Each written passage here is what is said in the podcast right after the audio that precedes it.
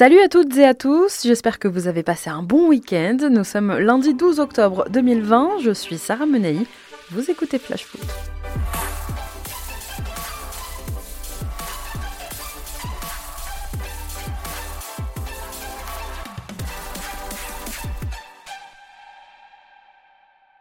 Dans un instant, tout ce qu'il ne fallait pas manquer de ce week-end de trêve internationale, mais avant ça, place à notre fait du jour.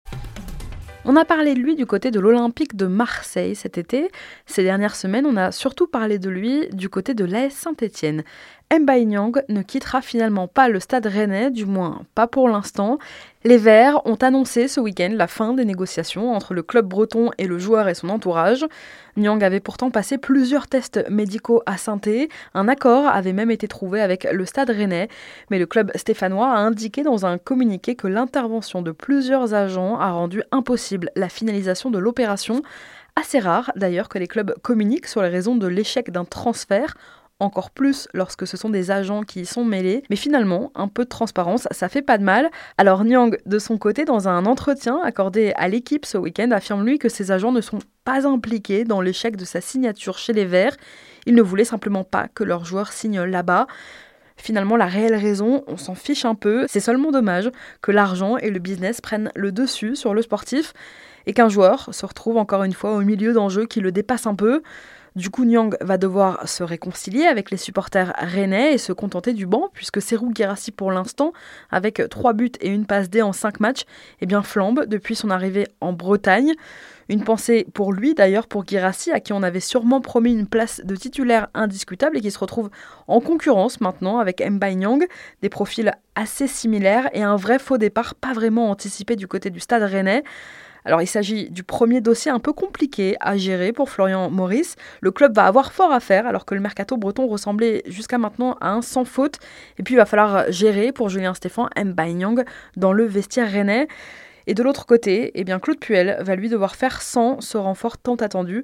On manquera pas d'y revenir plus en détail dans les jours à venir. Et n'hésitez pas à réagir sur les réseaux sociaux, hashtag FlashFoot. Tout de suite, je vous raconte tout ce qu'il ne fallait pas manquer ce week-end.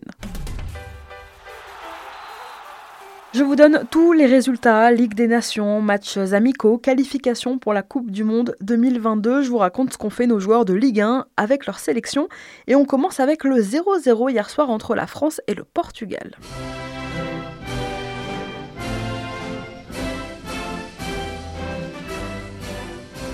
Quatre ans après la finale de l'Euro, c'était les retrouvailles hier soir au Stade de France. Sur le papier, l'affiche était sympa, mais finalement, bien, on s'est bien ennuyé quand même. Le Lillois, Renato Sanchez, a démarré sur le banc et les supporters parisiens ont eu l'occasion, en revanche, d'observer la dernière recrue de leur club, Danilo, titulaire au milieu. Il fêtait hier soir sa 40e sélection avec le Portugal. Sans particulièrement briller, l'ancien capitaine de Porto a sorti un match solide au milieu, présenté comme la sentinelle tant attendue par le Paris Saint-Germain. Et bien, le nouveau joueur parisien a fait parler ses qualités défensives dans un match où aucune des deux sélections n'a vraiment réussi à développer son jeu. Positionné dans la zone d'Antoine Griezmann, eh bien Danilo a réussi à museler le numéro 7 des Bleus, pas très inspiré, il faut le dire aussi, hier soir. Côté français, seulement deux joueurs représentaient la Ligue 1 sur la pelouse, les Parisiens Kylian Mbappé et Presnel Kimpembe. On n'a ni vu Eduardo Camavinga, ni Steven Zonzi, ni même Oussem Aouar, même pas dans le groupe sélectionné par Didier Deschamps pour ce match. Steve Mandanda et Mike Maignan ont eux laissé leur place à Hugo Lloris pour sa 117e en bleu. Lloris est devenu hier soir le troisième joueur le plus capé des Bleus, derrière Lilian Thuram et Thierry Henry. Il a renforcé sa place aussi en tête du classement des joueurs, ayant porté le plus souvent le brassard de capitaine des Bleus.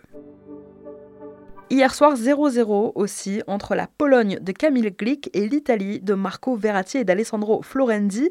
A noter également que le néo-parisien Moiskin a joué les 20 dernières minutes de ce match et a montré de belles choses en termes de vitesse et de percussion. Un peu plus tôt dans la soirée, la Belgique de Jason Denayer et de Jérémy Doku s'inclinait 2 buts 1 face à l'Angleterre. Le Lyonnais titulaire au coup d'envoi a disputé l'intégralité de la rencontre, tandis que la jeune pépite, nouvelle recrue du Stade Rennais, est entrée en toute fin de match à 5 minutes du coup de sifflet final. Samedi à Zagreb, c'est la Croatie de Duje Kaletacar qui a battu la Suède pour remporter sa première victoire en Ligue des Nations. Les finalistes de la dernière Coupe du Monde avaient débuté le tournoi en concédant 8 buts en 2 défaites face à la France et face au Portugal, eh bien ils se sont imposés donc 2 buts 1 samedi face à la Suède. Le Marseillais a disputé l'intégralité de la rencontre. Toujours en Ligue des Nations, le Kosovo de la recrue dijonnaise Bersant Celina s'est lui incliné 1-0 face à la Slovénie. La Serbie de Starinja Pavlovic, le monégasque, s'est incliné hier 1-0 face à la Hongrie. L'Allemagne de Julian Draxler s'est-elle imposée 2 buts 1 en Ukraine? Draxler a disputé les 80 premières minutes de la rencontre. Demain, la Mannschaft affronte la Suisse. La Suisse d'ailleurs du Bordelais Loris Benito qui elle s'est inclinée 1-0 samedi face à l'Espagne. En Afrique, l'ancien Rennais Rami Bensebaini fait gagner l'Algérie en amical, unique buteur vendredi soir de la rencontre face au Nigeria. L'Algérie avec 5 joueurs de Ligue 1 titulaires au coup d'envoi, Mehdi Abed, Andy Delors, Haris Belkebla, Boulaya et Alexandre Oukidja, titulaires tous les cinq. Ni Mehdi Zerkan, le Bordelais, ni Jamel Benlamri, le Lyonnais, ne sont eux entrés en jeu. Les Fennecs sont invaincus depuis 19 matchs maintenant. Demain, ils affrontent le Mexique. Vendredi soir toujours, à Rabat, c'était les débuts de Bingourou Kamara avec le Sénégal. Sélectionné pour la première fois, le gardien strasbourgeois n'a pas pu empêcher la défaite des siens. Après deux années à refuser les propositions de son sélectionneur, Aliou Cissé, eh bien, le gardien du Racing protégeait les cages des Lions de la Teranga, mais n'a rien pu faire pour éviter la victoire 3 buts 1 des coéquipiers de Younis Abdelhamid, le Rémois qui est entré en cours de jeu. Côté sénégalais, Boulaïdia est lui aussi entré en jeu, contrairement à Habib Diallo resté sur le banc.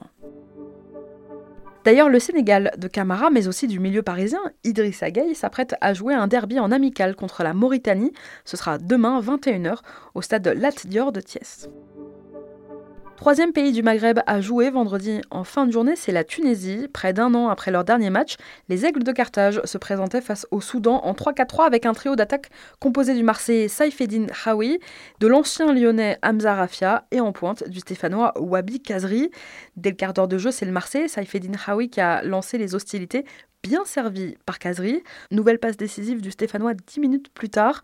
Kazri en difficulté, on le sait, dans son club à Saint-Etienne, aura disputé 63 minutes de ce match en sélection. Score final 3-0 pour la Tunisie. Et nouveau match, toujours en amical, demain soir face au Nigeria. En amical, justement, le Ghana d'Alexander Djikou s'est incliné 3-0 face au Mali, où deux joueurs de Ligue 1 se sont fait remarquer. Le Rennais Amari Traoré, premier buteur, et l'attaquant rémois El Bilal Touré, deuxième buteur pour le Mali. Le Mali qui, toujours en amical, affrontera l'Iran demain.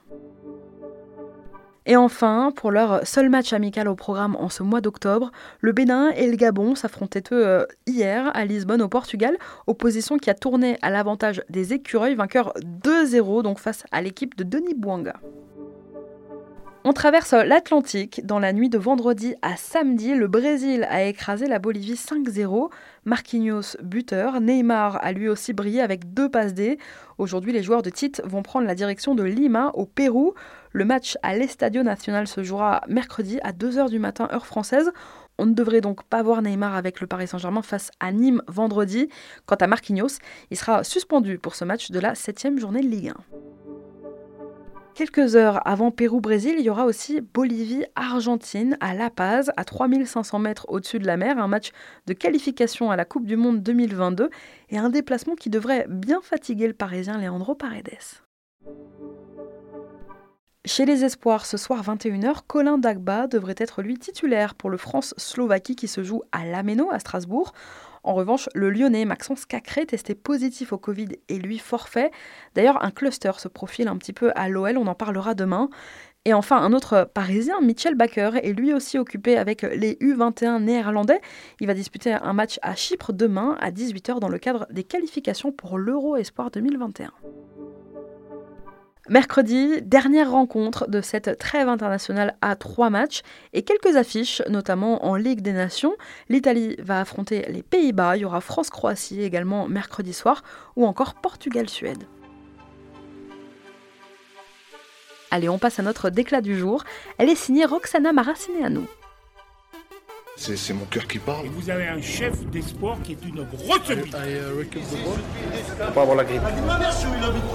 Ni la gastro. C'est que ça qu'a Si la situation venait à s'améliorer, nous voulons une jauge proportionnelle à la taille des stades. S'il est possible d'avoir du monde, c'est encore mieux parce que les sportifs en ont besoin. On veut que ça ait lieu parce que c'est aussi important de maintenir le sport en vie dans cette période importante. Alors vous aussi, vous ne pensiez plus pouvoir retourner au stade avant un long moment. Vous ne pensiez plus non plus voir des supporters en tribune, voir un stade plein quand vous regardez un match. Eh bien voilà la ministre des Sports qui nous redonne un petit peu d'espoir. Alors vous le savez maintenant, en raison de la recrudescence de la crise du coronavirus en France, eh bien, le gouvernement a décidé d'abaisser la jauge de supporters présents dans les stades à 1000 au lieu de 5000 dans plusieurs zones. Mais cette jauge pourrait une nouvelle fois évoluer, si l'on en croit donc la ministre des Sports. Une évolution dans les prochaines semaines, en croire Roxana Maracineanu, qui a ouvert la porte ce week-end à des jauges proportionnelles dans les stades. Croisons les doigts. Allez, on vous partage notre coup de cœur de la semaine dans Flash Foot. Tu le sais, je te l'ai dit dans la colline. Mais Je t'aime d'une façon que c'est pas possible de le dire. Et tout le temps je te vois, tout le temps je te parle. Le coup de cœur cette semaine, il est pour un Presnel Kimpembe taille patron parce que c'est lui qui a marqué des points chez les Bleus. Sur la pelouse du Stade de France, hier soir, il a brillé par son autorité, dégageant une impressionnante solidité défensive. Aligné en charnière centrale aux côtés de Raphaël Varane, eh bien, Presnel Kimpembe a maîtrisé Cristiano Ronaldo, pas une masse à faire. Il a même participé à la construction offensive en apportant le surnombre dans les contres des Bleus, une prestation très costaude que valide ses stats. Le défenseur du PSG est le seul Bleu à avoir récupéré plus de ballons qu'il n'en a perdu. Il n'a d'ailleurs perdu qu'un seul ballon pour neuf récupérés.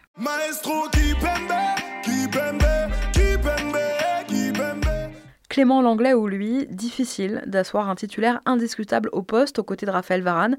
Mais que ce soit à Paris ou en équipe de France, eh bien le maestro continue à marquer des points ces temps-ci. Merci à tous d'avoir été avec nous. C'était Sarah Menei. Vous écoutiez Flash Foot. On se retrouve demain.